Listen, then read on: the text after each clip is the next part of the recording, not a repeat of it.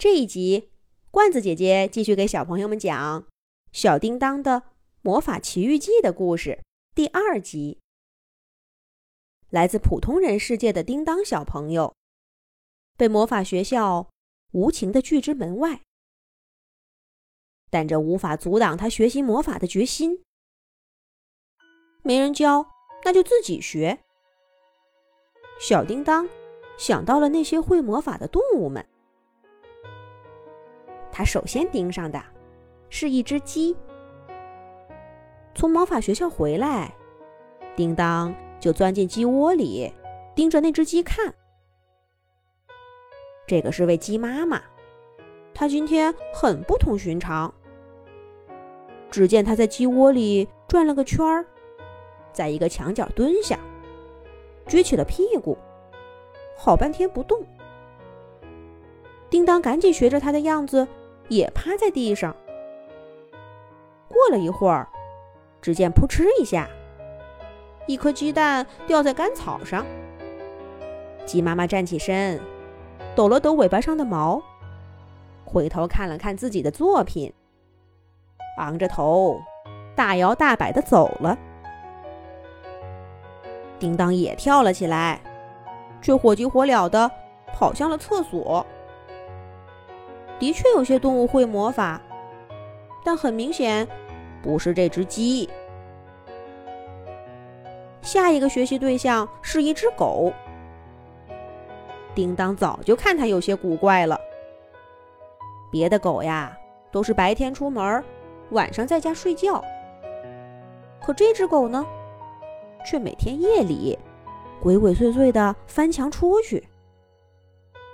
别的狗都在家里吃饭。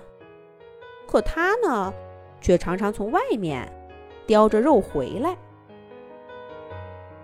叮当跟了他好几天，才发现这只狗的秘密，却吓得没命的往家跑。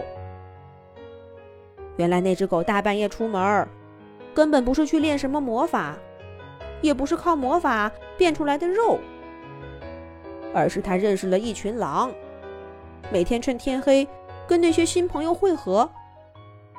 而那些肉呢，自然是狼群分给他的。这两次的失败，并没有打消叮当的积极性。他又接连观察了三只鸭子、五只兔子、两匹马，还在杂货铺里买了些不知真假的魔法书，什么诅咒术啊、喷火术啊、魔法球啊，胡乱搞了一气。魔法没学会，洋相倒是出了不少。还有一回，被那些小魔法师看见了，着实嘲笑了一通。哈哈，你们瞧，那个家伙想跟动物学魔法，真是让人笑掉大牙。哎，他不知道动物魔法跟人类魔法根本不是一个体系吗？连我们也学不会那些动物魔法呀！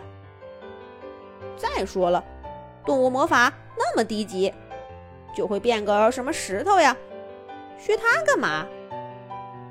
嗨，他连自己学不会魔法都不知道，还能懂这么多？魔法学校的课程，让这些未来的魔法师们学会了更多关于魔法的知识。而他们看向叮当的目光，也变得更加高傲了。为什么我学不会魔法呢？为什么我明明学不会魔法，还要生活在魔法王国，见到那么多会魔法的人呢？爸爸妈妈自然回答不了这样的问题。魔法学校的大门又无情的紧闭着。叮当小朋友找不到能给他答案的人。啪嗒，一片漂亮的金叶子落在他的手掌上。这是哪位会魔法的小鸟好心送来的吗？能不能教我一点点魔法呢？一点点就行。叮当充满期待的抬起头，却感觉手上一沉。那片金叶子不知道什么时候变成了一只黑黢黢的大甲虫。那是只有魔法才能变出来的。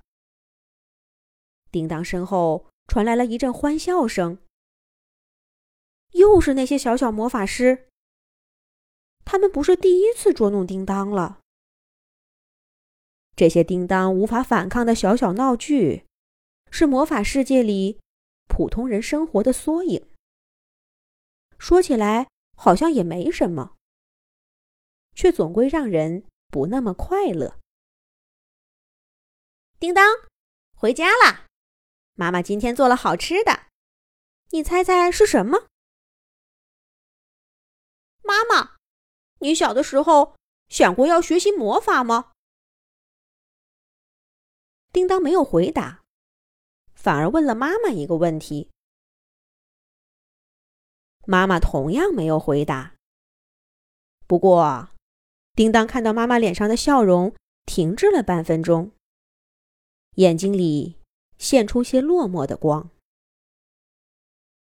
也许，每一个在魔法王国长大的孩子，都曾经有过这样的梦想，只是在一次次失败之后，在无趣的岁月中，把这个梦想给丢开了。那我呢？我也要这样就放弃了吗？月光透过轻薄的窗帘，柔柔的照在叮当的小床上。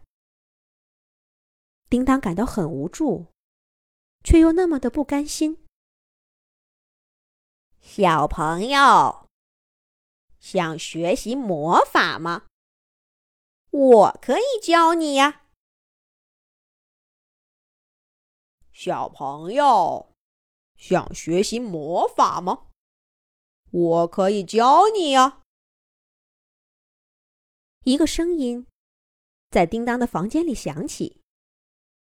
叮当立刻拧开床头灯，四处查看。可是屋子里只有他自己呀。那说话的又是谁呢？下一集讲。